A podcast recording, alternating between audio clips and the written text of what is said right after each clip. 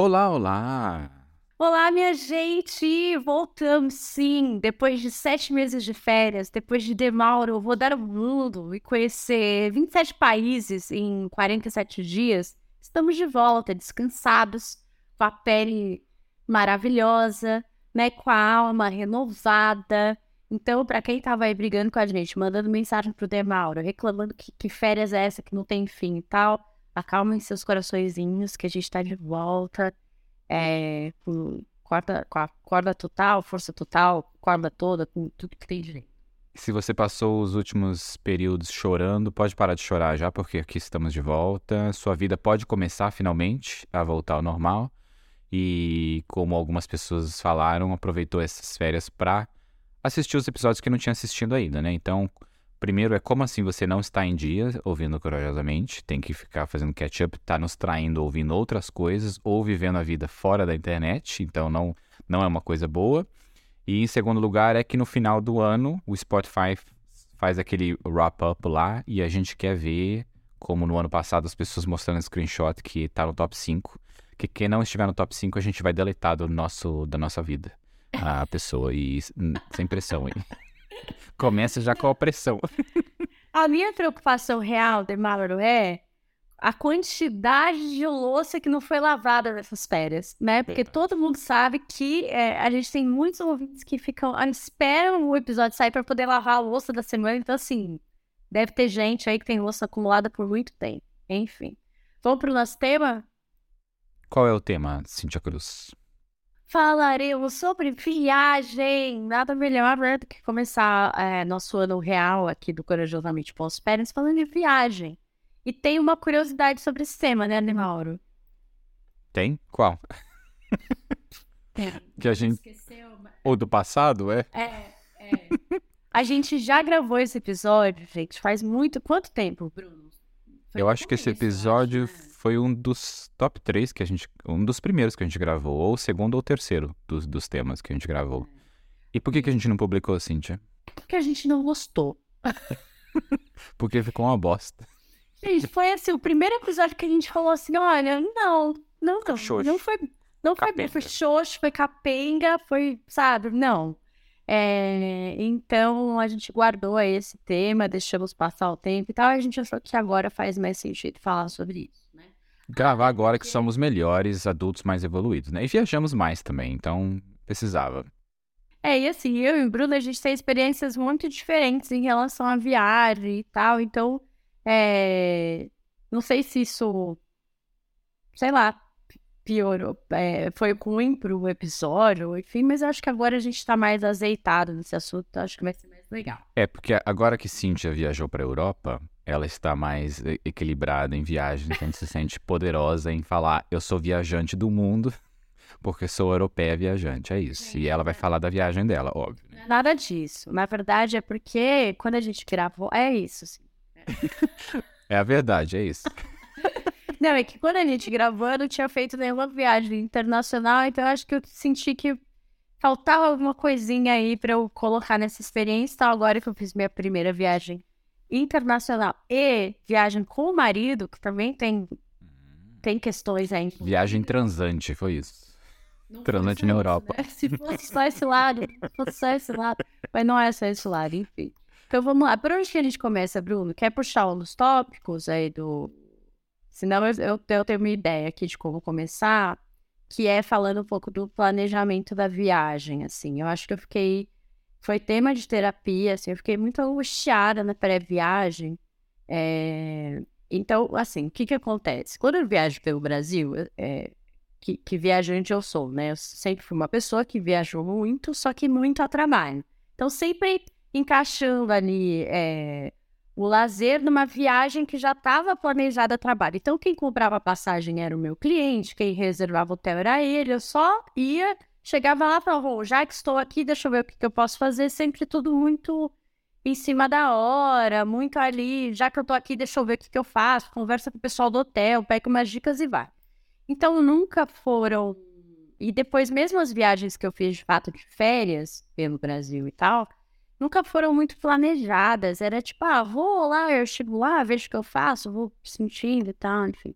Só que viagem internacional pede um planejamento, porque você já tem que ter várias coisas contratadas, né? Assim, quando você entra no país, é, enfim, você tem um, se der algum problema ali na imigração, você tem que ter um valor específico, você tem que ter a reserva do hotel, enfim, você tem que ter uma papeladinha ali é, já pronta. Então não é uma coisa que dá para voo e resolvo voar. Isso e também ela é muito mais cara ela é muito mais cara, então você tem que aproveitar cada segundo e, e, e entrar em exaustão de tanto aproveitar a viagem que você está fazendo ali, porque quando que você vai voltar para cá? É, e, então, mas isso, essa é uma mentalidade que me incomoda muito, sabia? É, porque na minha cabeça, assim, férias é, é para descansar. Eu trabalho bastante, tenho um volume, né, é, grande de coisa, trabalho com a minha cabeça, né? Então, quando eu tiro férias, eu quero relaxar, descansar e, e não dá também para ficar só tirando férias em resorts e hotéis que você vai ficar lá de perna para cima, né, tomando sol. É, então, assim, como juntar as duas coisas? E isso foi, também foi uma coisa que me gerou muita ansiedade, sabe? É, todo mundo falava, falava isso para mim. Não, mas você vai estar tá na Europa, né? Você sabe que você vai estar tá respirando em euro. Você não vai ficar não sei o que lá. Ah, já que você vai estar em Barcelona, você vai não sei pra onde. Passa em Sevilha, passa não sei o que, passa não sei o que. Enfim, fiquei bem ansiosa, angustiada. E aí, é, na minha cabeça, eu vou voltar para lá. Eu não sei se. É, eu, ah, eu tenho uma sensação assim, tipo, vou voltar muitas vezes para esse momento. Tenho certeza absoluta. Não fiquei com essa sensação de que não sei quando eu vou voltar e tenho que fazer tudo agora. Então, sei lá, foi uma coisa que acabou me deixando ansiosa, esse lance do planejamento, de ver as coisas antes e tal, porque eu tava com meu volume de vida normal de trabalho e ainda tinha que pensar em tudo isso, então foi um negócio meio complicado, assim. E o Lu é muito. É muito do planejamento, mais do que eu. E aí, quando tem alguém que é mais do que você e fica te pressionando, nossa, eu fiquei muito estressada, foi, foi estranho, assim, foi complicado, assim, pré-viagem. Quando eu viajava no começo, por exemplo, a primeira vez que eu fui para Roma, eu fiz todos os pontos turísticos a pé no primeiro dia que eu cheguei lá. Tudo, eu criei um mapa e eu calculei como ir para um lugar, depois voltar de metrô, pegar metrô para cá e para lá. E aí no dia seguinte, porque eu só ia ficar uh, dois dias e meio na, em Roma, então eu queria fazer tudo, tudo, tudo que dava. Passar por tudo. Isso. E aí no dia seguinte eu entrei nos locais, por exemplo, entrei no Coliseu e fiz uma coisa mais calma.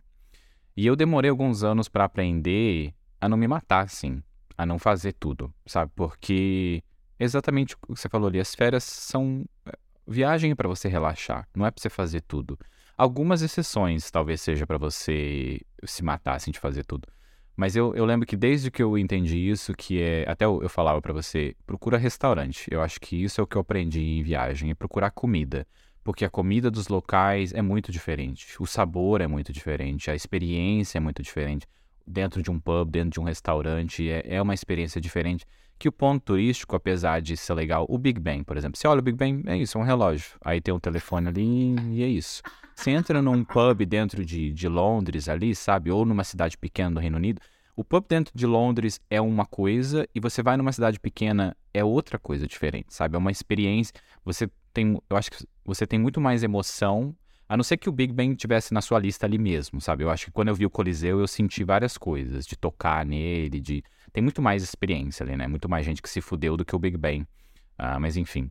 E eu aprendi disso, de viagem tem que ser muito pra você se divertir e comer. Comer, beber e, e ter experiências menos checklist, assim, menos listas de você precisa fazer tudo que você não precisa fazer tudo, as coisas estão perto. Porém, esse, essa coisa que você falou, ah, eu sei que eu vou voltar ali. A gente tem que tomar um pouco de cuidado porque eu já tive em locais em que eu pensei, eu vou voltar aqui. E já fazem anos que eu nunca mais voltei para aquele lugar. Claro, você volta se você quiser. Você pode muito bem voltar, a gente sabe, né? Poder pode, mas tem tanta outra coisa para você fazer. Eu acho que é, é muito assim. Se for uma cidade grande, você vai voltar com certeza. Roma, Paris e etc. Agora, se você está passando por cidadezinhas pequenas, você tem que parar naquela cidade, porque você não vai fazer aquela rota de novo. Sim. E eu lembro do ah, meu foi, foi Pompeia. Eu estava até num, num relacionamento na época, e aí a gente acabou não indo, porque a gente estendeu uma cidade pequena que a gente achou e era muito boa a cidade, e a gente trocou uma experiência por outra. E nunca mais voltei em Pompeia. E, e é isso. Pompeia é uma cidade famosa, né? Então provavelmente eu vou acabar voltando, mas não passei por lá de novo e É. Não, e assim, Sofro, é, mas- tem gente que faz aquele roteiro de fato de, sei lá, tantos países em tantos dias. Fica dois dias no país e, e viaja de novo e tal. Enfim, esse de fato é um roteiro insano pra mim. Acho muito difícil eu montar um roteiro desse jeito. assim. É realmente. É muito estressante horários de coisas, né? Isso faz a viagem ficar mais estressante. Se você tem que pegar ônibus, se você tem que pegar coisas ah, específicas. É, e aí voa, e não sei o quê, e mala, e... Gente, assim, é, eu acho que isso é uma coisa importante da gente pensar em termos de viagem, né? Qual é o seu perfil? Quem é você? Como... Leve isso- em consideração. É claro que eu ia amar é, fazer todas as cidadezinhas em volta de Barcelona, que são legais, o, o Museu do Dali, o não sei o quê, né, né. Só que eu sei que isso me deixaria muito estressada. é, e cansada também. É, então, tem, tem gente que fala, ah, imagina, ficar dormindo até tarde na, na viagem, não sei o quê. Gente, tem dia que você vai estar exausto e você vai precisar descansar.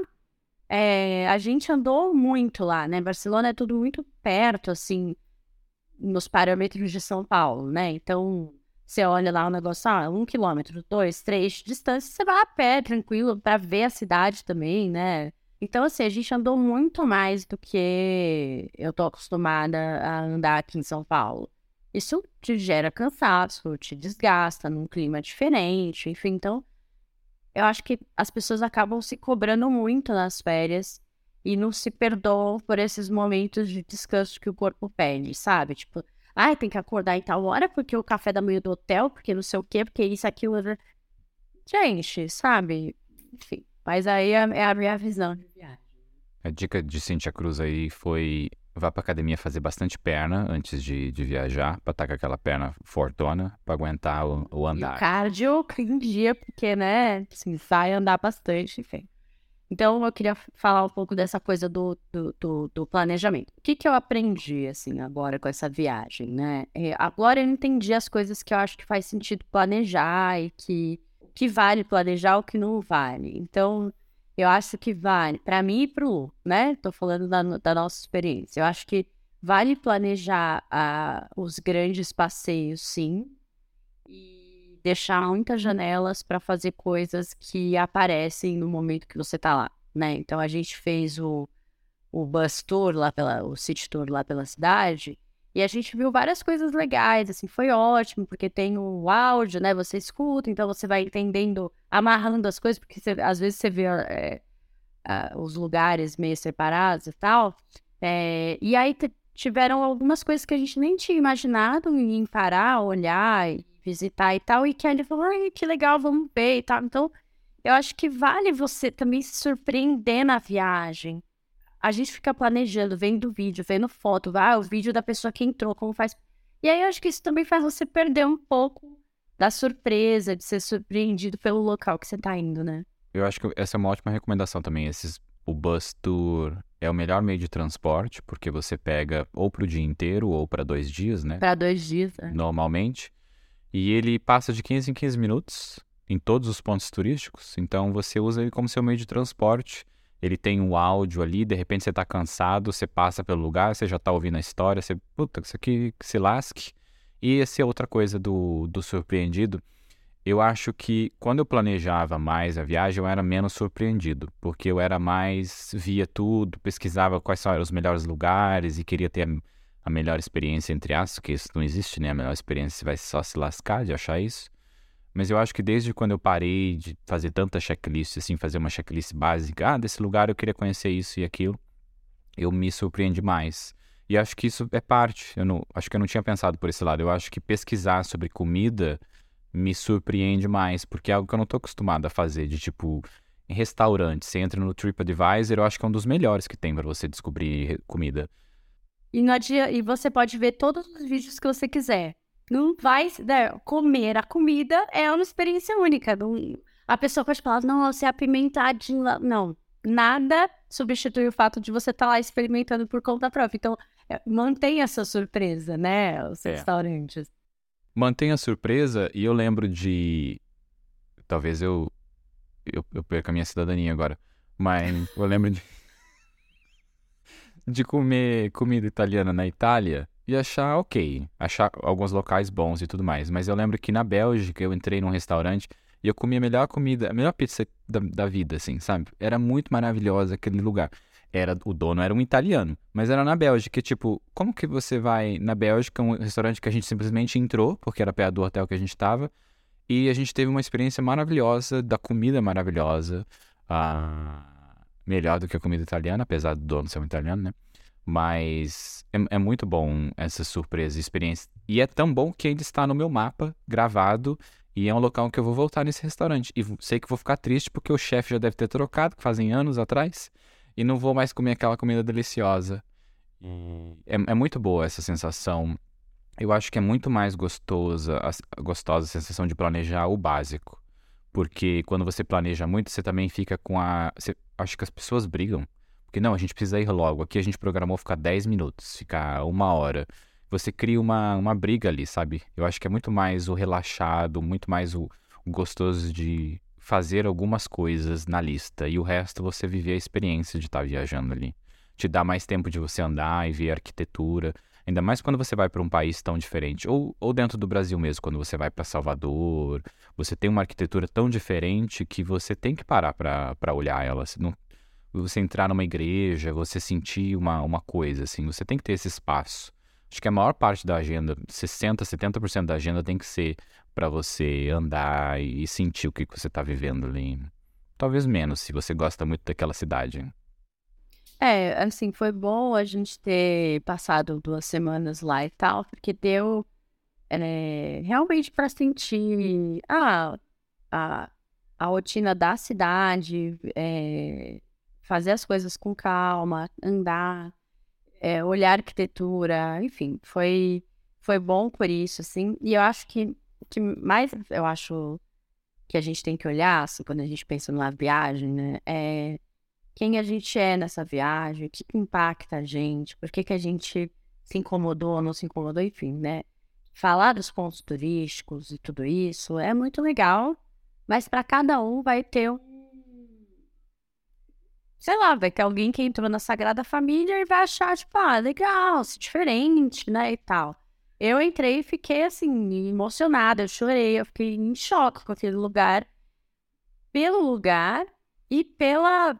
Na minha cabeça, assim, eu não parava de pensar que um cara, há 150 anos atrás, quase, concebeu aquilo e convenceu as pessoas, depois de, até de depois de morrer, a continuar aquela obra sabe? É um senso de propósito, é uma...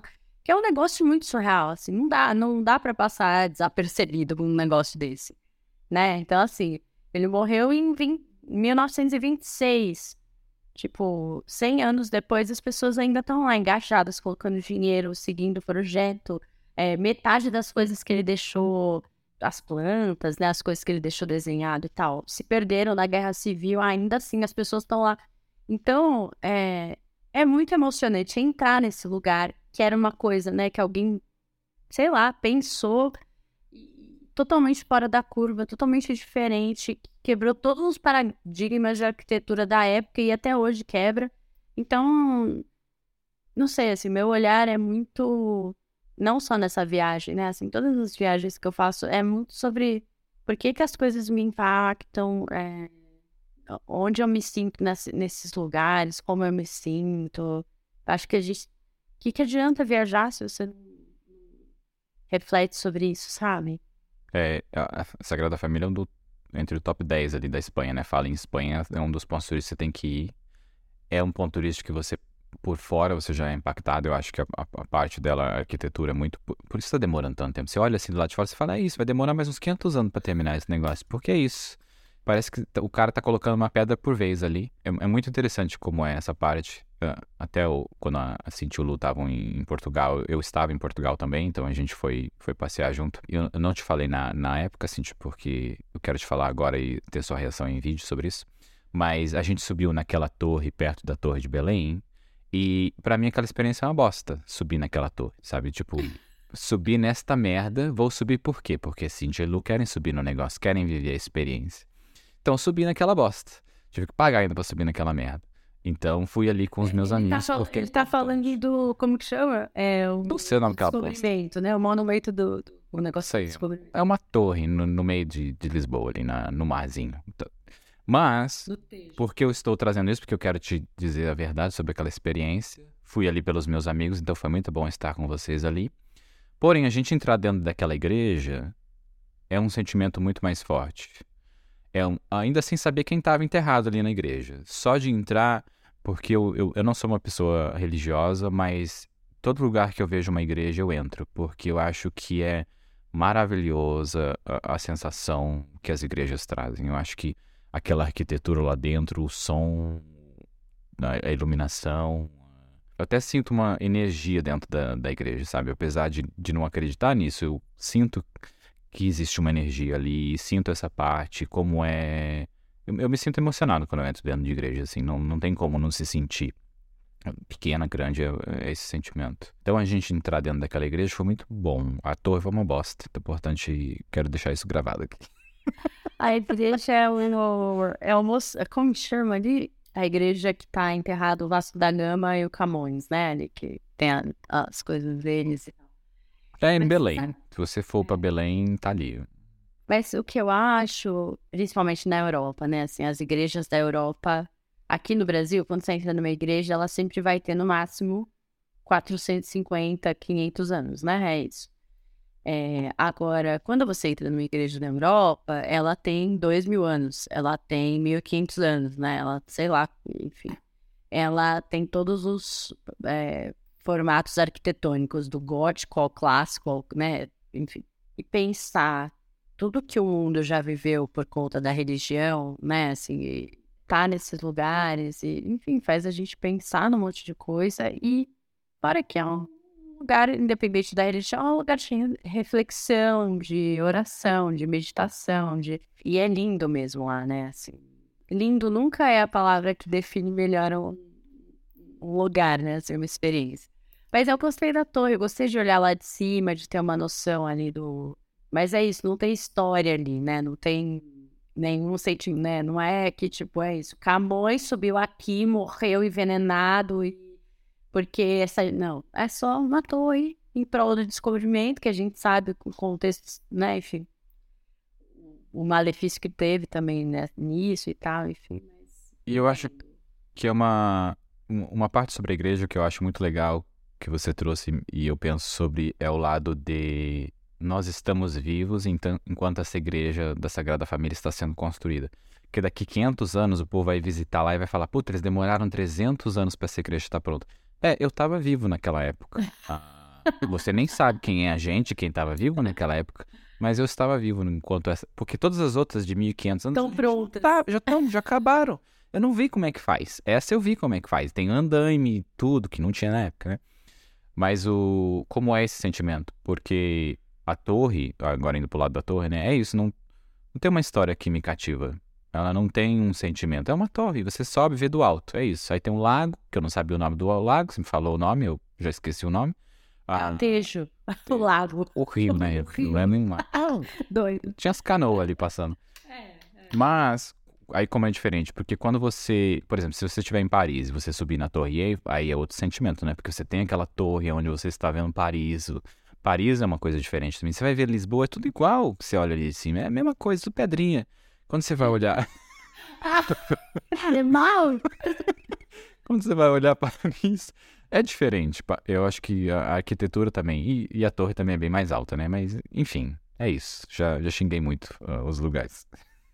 É, e como que é pra você o lance das compras nas viagens? De comprar lembrancinha, comprar coisa pra você? Como Eu- que é hoje? Como foi? É, no começo eu comprava, eu, eu ainda faço isso, mas eu comprava mais lembrança para as pessoas. Para mim, eu sempre compro um chaveiro. Toda cidade que eu vou, só conexão assim eu não compro, né? Mas se eu fiquei na cidade, eu compro um chaveiro.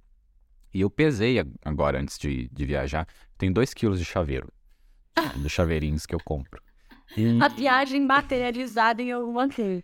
é, porque e- e- e às vezes eu compro muito com o nome da cidade, pra eu saber que aqu- aquele chaveiro foi daquela cidade. A não ser que o, o ponto compra a Torre Eiffel. Eu não preciso, é. É. Não precisa pôr o nome. Se precisar pôr o nome, é melhor que você não viaje. E então eu compro chaveiro. Mas quando eu acho, por exemplo, quando eu fui para Sevilha, tinha um monte de coisa barata na rua. Então eu comprei um monte, porque era baratinho. E aí eu dou para as pessoas de presente, porque é uma lembrança gostosa, é um presente legal. Comprei aqueles negocinhos de bater na mão lá, espanhol, sabe? Dei pra um monte de gente esse negócio, castanhola. Dei pra um monte de gente esse negócio, porque é um negócio legal, é um, é um presente legal de, de ter. Agora, eu faço bem menos isso. Eu acho que eu, o começo eu acho que é mais de trazer presente, de compartilhar essa experiência. Mas hoje o chaveiro continua. O chaveiro não é algo que eu quero parar. Imã de geladeira eu comprava quando pessoas me pediam, mas era chaveiro. Você compra lembrancinhas assim? Eu não gosto de cacareco, né? Assim. Então eu gosto de comprar coisas para minha casa, tipo enfeite, ou uma, uma, uma colher, uma xícara, alguma coisa que a gente vai usar e que é legal, tá? Enfim, né? É, porque eu demorei, eu sim, sempre fui de guardar coisas, tipo, guardar os diários da vida inteira, guardar não sei o que da formatura e tal. E aí chegou uma hora da minha vida que eu percebi que é, muito dessas coisas já estão aqui na minha cabeça, já é uma memória, é uma história e tal, e que guardar aquele papelzinho, ou aquela fitinha, ou não sei o quê, é, enfim, sei lá, então, não que eu não guarde, eu guardo algumas coisas, mas guardo bem menos. Então, eu acho que eu prefiro trazer algo que a gente vai usar e que, sabe, tipo, cada vez que eu usar, eu falo assim, ah, que legal, eu trouxe isso aqui de Bar quando a gente foi para Barcelona, quando a gente foi para Salvador, para Recife, para qualquer lugar. É, trazer presentes, eu acho que tem tem presente que você olha e fala assim, nossa, isso é muito a cara da pessoa, sabe assim? Você fala, ah, lembrei de fulano e tal. Eu prefiro assim, né? Tipo, é, do que, tá, tem que levar para todo mundo e tal. Não, assim, eu não, não tenho essa coisa. Agora, o que me pegou bastante, tava até falando com uma amiga que viaja bastante e tal, é que a gente tem uma diferença de preço das coisas que algumas coisas, mesmo em euros, são bem mais baratas do que a gente pagaria aqui, né? E até por isso tem muita gente que quando viaja compra um monte de roupa, compra um monte de coisa e tal, enfim. E e lá em Barcelona tem lojas grandes que são mais baratas e tal. A gente foi, comprei roupas para os meus sobrinhos e tal, porque roupa de criança é realmente bem mais barato, assim. Mas eu acho complicado a gente ficar muito preso nesse negócio, sabe? Assim, eu fico curiosa de ver é, as lojas, o que que, né? Só que hoje, com a globalização e tal, você sabe como no fundo você sabe como são as, as lojas e as roupas e as coleções, porque é tudo meio igual mesmo. É, então não é que você vai entrar na Espanha e toda loja vai ter aquela roupa é, da dançarina de, de, de flamengo e tal. Não, não é isso. Você vai entrar nas lojas, você vai ver a mesma roupa que você vê na Zara aqui, você vai ver na Zara lá ou na outra loja e tal. Então, não é uma coisa muito uau, sabe, comprei essa blusa que é muito diferente, tal, não, assim, né, é, talvez você gaste, porque é, compre, porque é mais barato tal, mas não sei, assim, eu, eu, o Lu adora, viu um monte de coisa, o, o tênis e tudo, eu também queria algumas coisas, tudo, mas eu acho que, ah, sei lá, né, me canso. E uma coisa que... acaba logo. Você começa a reparar muito, é, esses pontos turísticos tem, eu acho que um, uma coisa é o, o turismo fora do Brasil é muito forte. O, o Brasil, o, como o Brasil é bonito, é isso. Ninguém tem, escreve história. Você vai porque é lindo. É por isso que você vai para o lugar. A Europa é muito focada no turismo, então quase todo lugar que você vai tem uma explicação ali, tem uma plaquinha que, que explica. Por exemplo, você está em Berlim, tem uma parede no meio do nada ali. Aí você vai na parede, tem uma placa que mostra que ali era não sei o que da guerra, eles mantêm a parede, você entende o porquê está aquela parede ali. Do nada, você vê uma parede e você cria um sentimento, entendendo e refletindo sobre o tempo em que ela existiu ali e o que aconteceu naquele local. O Brasil não, não faz muito isso na. Uh, por exemplo, enfim, é, é isso. Mas uma coisa que você vê também nessa parte do turismo é toda cidade turística tem essas lojinhas de lembrancinhas. E dentro da Europa elas são basicamente a mesma lembrancinha. É tudo igual. 60% do que está nessas lojas você compra em outra loja. E vem tudo da China. Então não é uma lembrancinha que é uma lembrancinha mesmo, que foi feita local, que é uma arte de rua, que você não vai comprar em outro lugar. Como você falou ali, uma, dan uma roupa mais espanhola e tudo mais. Isso, exato. E eu acabo não comprando, vou para o chaveiro, porque o chaveiro é muito mais fácil. Porém, eu, eu sinto isso também. Tem locais que eu vou que eu vejo, puta, essa aqui é a cara da pessoa. E aí eu compro. Mas é mais, eu acho que em feirinhas do que dentro de lojas de lembrancinha que é muito mais único, assim, muito mais aquela experiência daquele local. Isso aqui não vai ter em outro local, é, é daqui. É, Foi feito aqui, é. tem a cara daqui, tem as cores daqui. E as lojinhas de lembrancinha é, é tudo a mesma coisa, na maioria dos locais. Porém, ah, quando, eu, quando eu fui para Nova York, eu acho que eu queria comprar um local inteiro ali, sabe? No final do, das visitas dos museus, era tipo, eu quero tudo que tem aqui para minha casa, eu quero botar. Eu nem tinha casa eu quero, quero comprar, eu quero botar em algum lugar. Deixo numa caixa, depois eu, eu ponho na, na casa quando eu tiver. Porque eu acho que era tão única essa, essa, esse material do museu, sabe? Então você tinha pequenas cópias do que você viu ali dentro daquele museu. Que é isso, é uma peça única que existe, então é isso. Você vai comprar uma cópia dela aqui. E, e eu não senti isso antes. Eu não, acho que eu não senti um local. Eu sou bem chato para comprar coisa para casa. Eu acho tudo feio. E ali eu achei bonito, por causa da arte, do, do sentimento também que, que trazia junto com, com ela.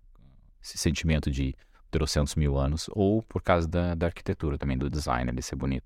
Então, é assim, tem, é, a, essa minha amiga estava falando, ela falou, ah, vez quando a gente viajava para Europa, realmente as coisas eram muito mais baratas. Então, é, se você tem filho, então assim, brinquedo, roupa, tênis, isso aqui, valia muito a pena comprar e tal. E, e aí as pessoas, né, mil malas de volta e tudo isso. E não é mais assim, né? A gente tem, não sei, parece que as coisas estão cada vez mais padronizadas. Tanto o estilo da mercadoria, o tipo de mercadoria, né? Isso, a mesma blusa que você compra na Espanha, você compra aqui, é igual, não tem nada diferente. Com preço um pouquinho diferente, então ainda fica um pouco mais atrativo, mas sei lá, acho que a gente tem que cuidar um pouco. Eu fiquei. É, eu não quero mais viajar com tanta mala. Assim, já para mim tá muito claro, é um saco ficar despachando mala, carregando mala. Eu quero viajar com uma mala de mão. Já tô estudando é, malas mais versáteis, coisas mais, sabe?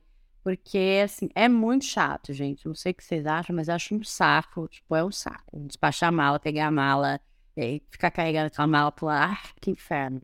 Irritante. Depois você evolui para mala de tracking. Porque é melhor. É, eu tenho ela, porque a maioria das viagens eu faço com ela. É a melhor forma, porque você sobe a escada, você desce a escada, você entra em trem, você tá com ela nas costas e você, a mala, quando você prende na cintura, o peso dela vem para sua cintura, então ela fica ali no seu quadril, você não sente tanto nas costas e no ombro. Você tá carregando ela com as suas pernas. E é, é muito maravilhoso. Comprar uma mala boa de trekking acho que é uma das melhores coisas que tem. E se comprar mala de mão, assim como você falou, uh, compra com a rodinha boa. É muito importante ter a rodinha boa, porque você vai puxar ela para todo lado e, e, e, vai, vai andar assim. E todo lugar é paralelepípedo, né? Toda cidade que você vai é paralelepípedo. O que já me puxa para um dos pontos principais e mais gostosos Viajar dentro da Europa é uma viagem que você anda. Por que você anda? Porque tudo você faz a pé. Tudo você faz a pé.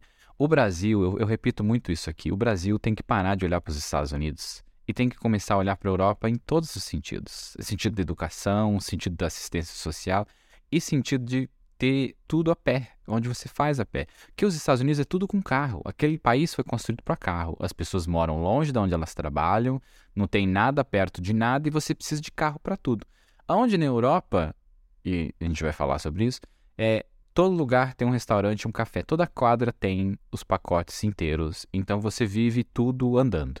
Você tem beco para cá, você tem beco para lá, e é maravilhoso. Você não precisa nem do Google Maps para fazer as coisas. Você fala, você tá numa praça e fala, vamos tomar um café? Vamos. É só você andar cinco minutos que você já passou por cinco cafés e você escolhe Exatamente. qual você vai tomar.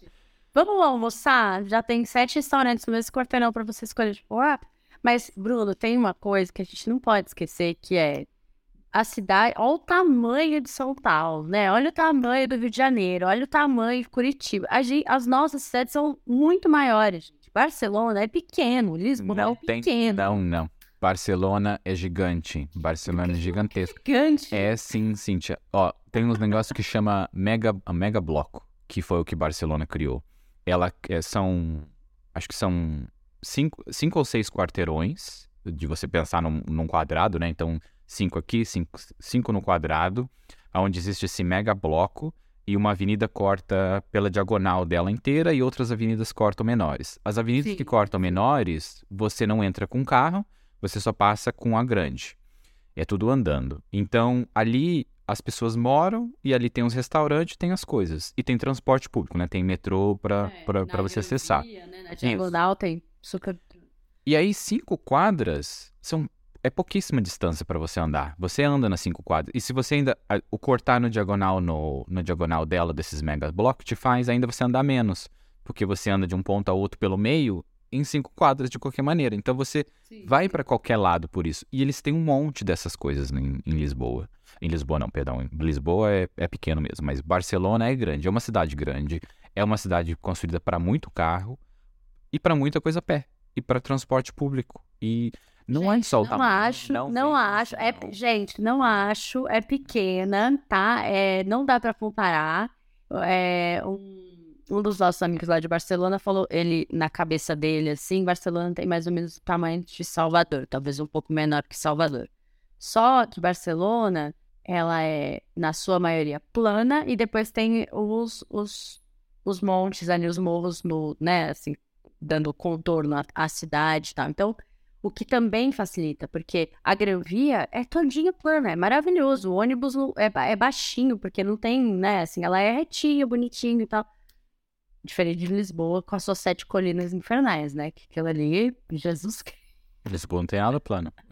Meu Deus, gente, não tem nada. Não. Por isso que, o, por isso que foi o português que, que, que coisou o Brasil, porque o resto desistiu. O resto, puta, quanto morro, não quero esse lugar não, vou embora. Deixa isso aí, não dá pra construir nada aqui, é muito O morro. português olhou e falou, nossa, de boa, gente, isso aqui.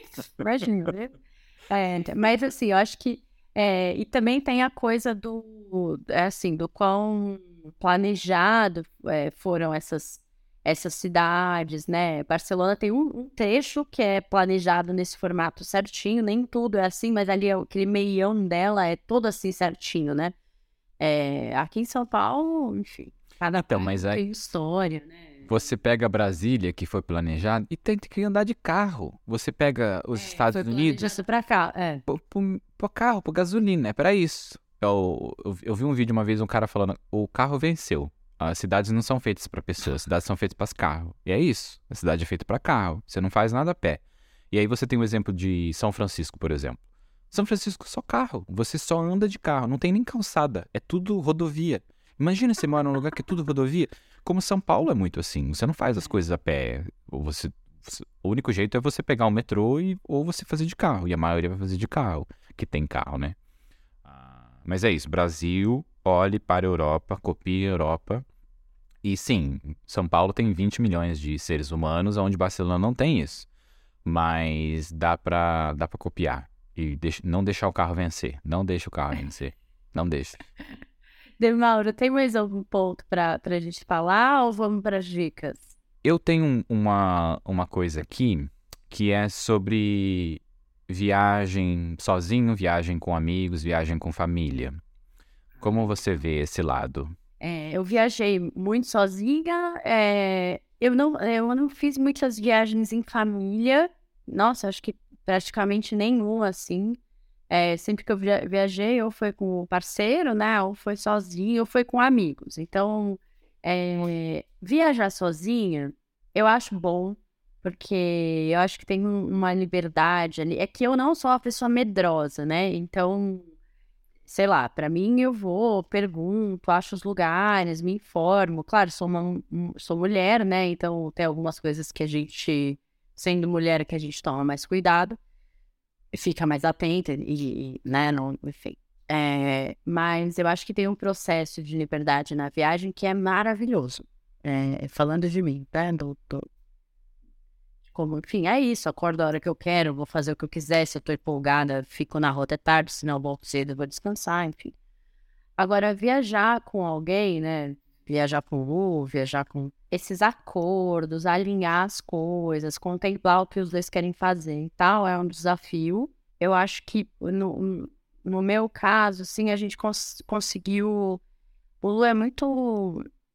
Gosta de planejar, de ver antes, de não sei o quê. Então, sabe, a gente, antes de sair do Brasil, ele já sabia todas as salas VIPs dos aeroportos que a gente ia passar, qual podia ficar, onde era, como fazer tal o hotel é aqui, não sei o que, enfim. É, então isso facilita também. Porque quando você tá sozinho, é tudo com você. Você que tem que pensar em tudo, resolver tudo e tal. Tá com alguém e poder dividir essas coisas também deixa, deixa a viagem mais leve, sabe? Eu acho que eu senti muito isso, assim, nessa viagem. Então, às vezes eu tava preocupada com uma coisa, quando eu vi ele já tinha resolvido. Foi, foi bom, assim. Foi muito bom esse, essa parte. É, eu, eu gosto muito de viajar. Eu acho que eu tenho o mesmo nível de pensamento, assim, viajar com amigos e viajar sozinho. Eu acho que entra no mesmo local, eu me sinto feliz nas duas coisas. Eu acho que com amigos entra esse lado de que você divide as tarefas, né? Você sabe que, tipo, algumas pessoas vão ser responsáveis por isso, outras pessoas vão ser responsáveis por aquilo naturalmente, né? Ninguém nem precisa dizer, você já, já acostuma com isso, porque você sabe, por exemplo, tem uma, uma amiga que cozinha bastante, então ela é geralmente a pessoa que gosta de cozinhar para todo mundo. A gente vai, sabe que ela vai tomar conta disso. Aí outra pessoa, a pessoa que vai ficar fazendo bebida, fazendo drink, e outra pessoa vai, vai arrumar as coisas, vai pensar em viagem, coisas para fazer e tudo mais. Eu acho isso muito bom. Mas o viajar sozinho também é um desprendimento de aonde a gente vai almoçar. Eu aprendi que é tipo, foda-se. Eu não sou a pessoa que vou reclamar, vai nesse local ou não. Eu, eu tipo, foda-se, onde a gente vai almoçar? Vamos comer. Ah, pizza? Sim, pode ser pizza. Cachorro quente? Pode ser cachorro quente. Não interessa. Vamos sentar e comer. Não é uma coisa que eu faço muita questão de brigar viajando com, com um grupo de amigos. Quando eu viajo sozinho, aí já é diferente, porque eu viajar sozinho me possibilita justamente acordar a hora que eu quero e sair, e fazer o que eu quero, e comer onde eu quiser. E vou querer, sei lá, tô com pressa, vou comer no McDonald's, vou comer no Burger King e vou fazer o resto. Eu acho que o família entra num outro lado que é você tem menos poder ainda de decisão viajando com família, porque a família é, uma, é um organismo vivo, assim. Eu acho que quando você põe um grupo de pessoas de família ali, as decisões vêm muito de tipo eu acho que eu me sinto, eu me deixo muito mais secundário no família do que nos amigos e sozinho, onde eu sou mais presente. No família é muito mais de tipo, puta, esse povo só vai se matar e aí você meio que fica ali comendo sua pipoca, enquanto as pessoas fazem todo o revoaço que tem que acontecer e você se diverte com aquela coisa acontecendo. Mas eu acho que todos são, são ótimos e o sozinho também é muito bom. E o sozinho te possibilita também de você fazer. Sempre tem eventos, né? Você abre o aplicativo de meetup ou de eventos e você acha pessoas organizando é, tipo 20 dólares, 20 euros e vem aqui, a gente vai, vai fazer cinco bares ou cinco restaurantes, ou vem aprender a fazer massa de macarrão. E você sempre tem uma programação onde você não vai estar sozinho, você vai encontrar outras pessoas se você quiser. A dica da Jordana é de viagem, que, enfim, ela fez, né, uma, umas viagens sozinha agora nos últimos tempos e tal, e ela falou muito sobre é, o, o, a parte de experiência do aplicativo do Airbnb. Então, o, o, né, o próprio aplicativo ali tem as experiências, então você pode selecionar. Então, ela foi jantar na casa de uma família, acho que foi na Argentina que ela estava, uma família argentina, aprendeu a fazer empanada, contratou uma fotógrafa para fazer um ensaio com ela pela cidade. É, então, é, é, é isso, assim, quando a gente tá sozinho e a gente quer realmente fazer coisas legais e tá a, aberto, né, a experiência a gente faz. Esse lance da família, esses dias uma paciente minha tava falando, os filhos dela já estão com 20 e poucos anos, e a vida inteira, na cabeça dela, ela sempre teve um mood de viajar com a família, né? Tipo assim, férias. Férias das crianças. Vamos, ah, vamos pra Disney, não sei lá pra onde, vamos em algum lugar que tenha coisa pra eles fazerem e tal. Enfim, a vida inteira assim, né? E agora eles estão grandes, né? Ela não se ligou disso. E aí marcou uma viagem é, internacional, caríssimo, né? Porque filho, ela, marido, não sei o quê, tá, tá, tá, todo mundo ficou super caro. Aí foi com eles, ela falou: ah, metade da viagem é um emburrado, outro um cara de cu, outro irritado porque não, não queria estar tá lá, naquele, queria estar tá em outro passeio, não queria estar tá nesse e tal. E aí a gente tava falando muito sobre tipo, sim, talvez acabou a fase do viagem em família na sua família, porque agora vocês são quatro, cinco adultos, totalmente diferentes, né? É, gostos diferentes e tal. Então, será que eh, agora não é o momento de cada um fazer sua própria viagem mesmo, fazer coisas mais pontuais, nossas grandes viagens juntos, enfim, é uma coisa para se pensar. Né? Eu acho que é... esse, essa cara emburrada sempre vai ter algumas pessoas em alguns momentos na viagem que vai estar com essa cara de bunda. E foda-se. É isso, você tá com a cara de bunda, o azar é seu. Porque é isso. No, no próximo, no, na próxima, no próximo passeio muda. Talvez você goste do próximo. É, foda-se você ficou com essa cara de bunda. E ainda mais esse de família. Se os pais estão pagando, o filho tá com cara. É, não vou nem que falar nada, porque senão vou ser preso. tem, tem uma coisa também desse lance da viagem. Né? Todo ano eu faço uma viagem com o meu grupo de amigas, né? Com um dos grupos de amigos que eu tenho. E aí tem uma coisa também que eu acho que é, dá super certo, é ótimo e tal, mas eu acho que dá super certo, é ótimo e tal, porque a gente vai para os lugares muito mais é, com foco em estarmos juntas do que no lugar em si.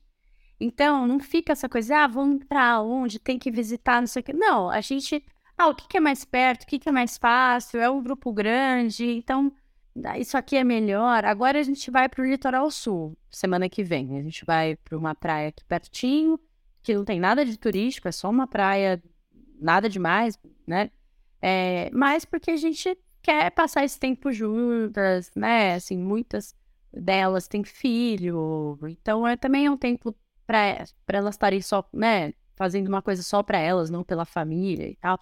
É, então eu acho que também entender o objetivo da viagem, né, Bruno? Eu acho que às vezes a gente também.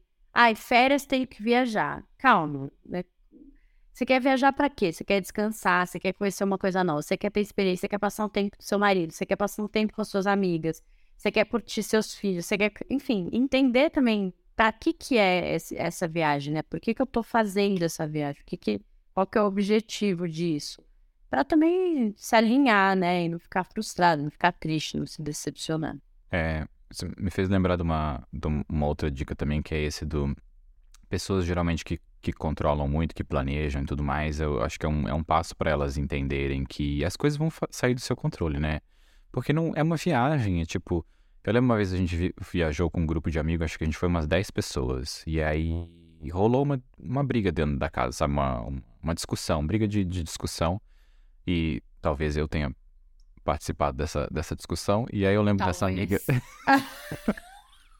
eu lembro dessa amiga que foi a que mais organizou toda a viagem, sabe? Ela ficou putaça e. E aí, eu lembro depois da gente conversando, depois que, que tinha passado, ela nem tava na, na discussão, não foi com ela.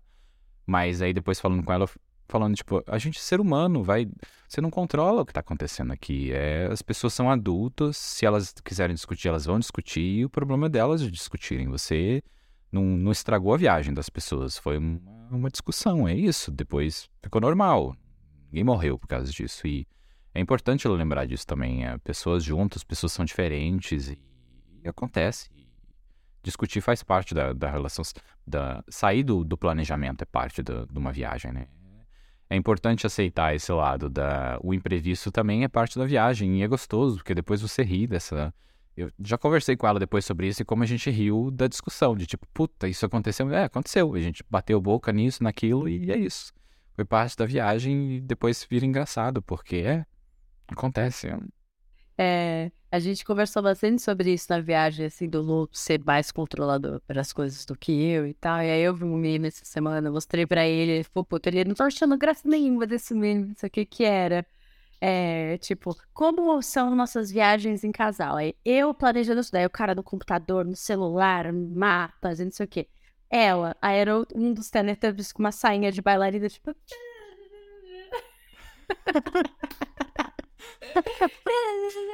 Aí a gente correndo, falei, ai, para de ser injusto, eu não sou o Teletubby de sair de bailarina, eu sou loucamente curtida, né?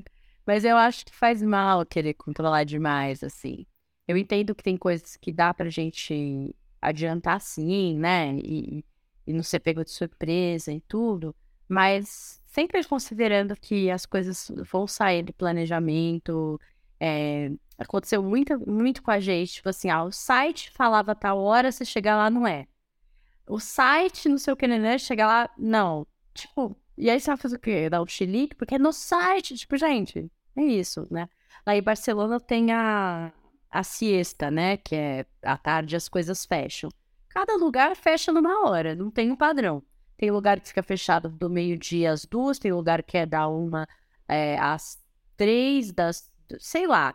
Então, sim, você corre o risco de chegar num lugar, num restaurante, num café, não sei o que que você queria conhecer e tá fechado. É isso. Lide com isso. Essa, é engraçado essa parte de, de, de buscar as coisas, de reservar as coisas. É algo que é tão natural para mim de reservar, porque eu, eu, viajo muito sozinho também, eu faço esses books que agora eu tô indo viajar com um grupo de amigos e a gente vai fazer uma parada no, em uma cidade. E aí um amigo, eu peguei, mandei hotéis para ele, Airbnb, mandei a passagem de avião e tudo mais, e aí eu comprei tudo. E aí depois ele mandou uma mensagem assim, nossa, obrigado por você ter resolvido isso, porque tô super ocupado no trabalho, não consegui ver nada, e tipo, nossa, ele tá agradecendo? Eu não, não tinha notado que era algo que eu tinha feito assim, porque é isso, é... Eu olhei a passagem de avião que me demorou 10 minutos para mandar para ele no screenshot. Ele viu o preço falou, pode comprar. Do hotel foi a mesma coisa. E, tipo, puta, meia hora que eu gastei e para ele foi tão significativo que para mim foi tipo, é, é isso.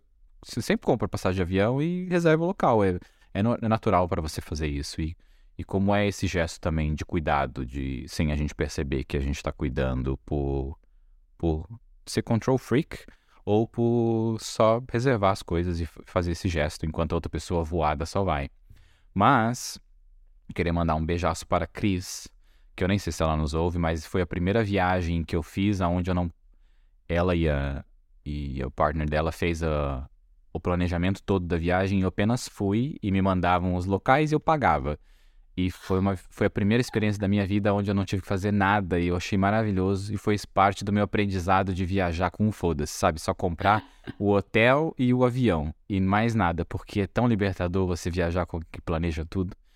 Então é muito bom também. Você só vai. O que tem que fazer? Não tem a mínima ideia onde eu vou, o que eu vou comer. Esse povo é organizado e fez tudo. Então eu estou apenas dando dinheiro e, e participando da, da viagem. Ai, que bom, né? É, também é.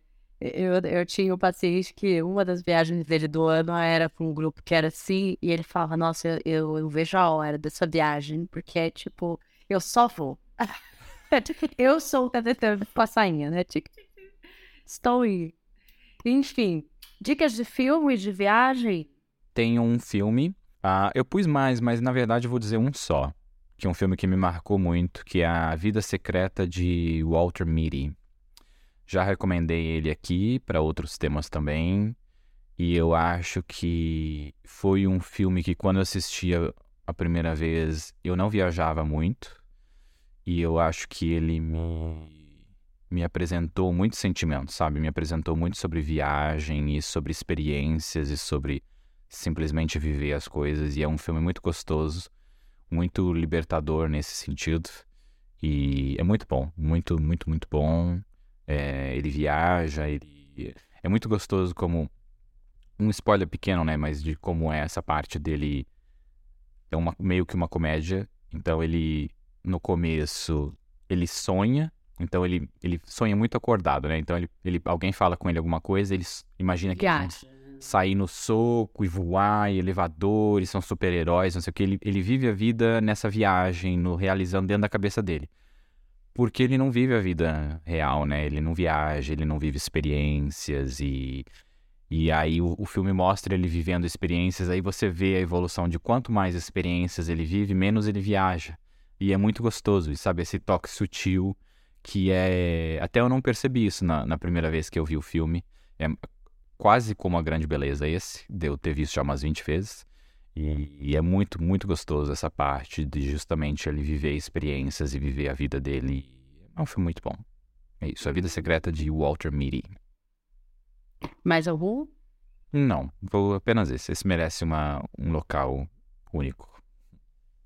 É, eu quero indicar o Diário de Motocicleta, para quem não sabe, conta a história do Che Guevara quando era jovem. Na verdade, ele vai dar um recorte da juventude. Então, ai, mas o Che Guevara era um assassino, blá blá. Não, gente, este Che Guevara do filme é, era, tinha 18 anos. Ele já, acho que ele já fazia medicina, então ele vai andar pela América Latina. Eu acho que a gente. Nós ficamos aqui o episódio inteiro falando da Europa, né? Na viagem e tal. Nós somos latinos, a gente tem uma América Latina inteira também seus mistérios, suas surpresas, su... enfim. São países que foram colonizados assim como a gente, então é um outro olhar quando a gente viaja, né? Assim, a gente está indo para a Europa, conhecendo Portugal, conhecendo a Espanha, né? a gente está olhando para o mundo do nosso colonizador. Parece que foram. Latina, Parece que foram colonizados, que quer dizer estuprados, assassinados e escravizados. É isso que nós fomos. É, então, eu acho que e o filme mostra muito isso, assim, né? Que a América Latina era essa que ele conheceu e por que a, a visão revolucionária dele, enfim, né? É bem, acho, acho importante, acho legal e, e acho bom a gente ter essa visão, assim, de também de quem a gente é, né? É, esses dias eu vi um, um vídeo que era a menina falava assim: vocês precisam conhecer melhor o México. E aí, quando ela mostrava no mapa, o México era toda a América Latina, entendeu? Tipo, vocês, americanos, vocês precisam entender que o México, ele tem vários Méxicos dentro. Aí ela mostrava, tipo, a Argentina, né? México do futebol. É, aqui, é a Colômbia, México da Shakira. Porque são os latinos, né? tipo assim. Nós somos latinos. É, cara, e a América Latina é tão rica, ela é tão. É, enfim, tão diário de motocicleta. Acho muito válido. E claro que não tem como não falar de, de Comer, Rezar e Amar, né, gente? É um filme feminino, é um filme sobre um momento de, de, de dor, mas de é, transformação, reinvenção. É uma história real, então eu acho que é, é leve, né? Assim, a gente vai pensando coisas e tal. Então acho que, ah, sei lá, é um, uma dica água com açúcar. E queria deixar uma, uma dica final que é algo muito gostoso de, de aprender, que a gente se vê nessa parte toda do o brasileiro. Quando o brasileiro vai para os Estados Unidos ou para a Europa, a gente é latino. A gente não é o branco caucasiano brasileiro. A gente é América Latina, a gente é latino. A gente é México, a gente é Chile, Argentina e Brasil.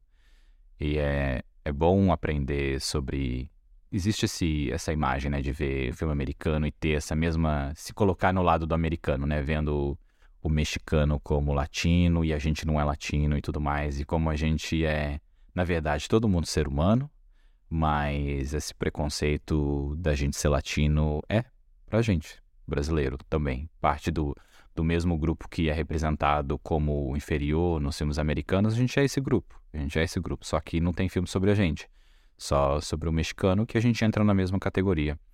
E é Aqui é Bacurau, meu filho. É.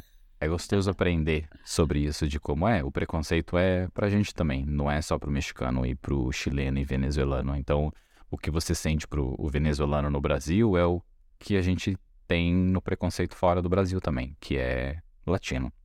Então, somos latinos, somos quentes, maravilhosos, temos sentimento à flor da pele com músicas maravilhosas e o europeu nunca vai ter isso e nem o americano, porque latino é maravilhoso.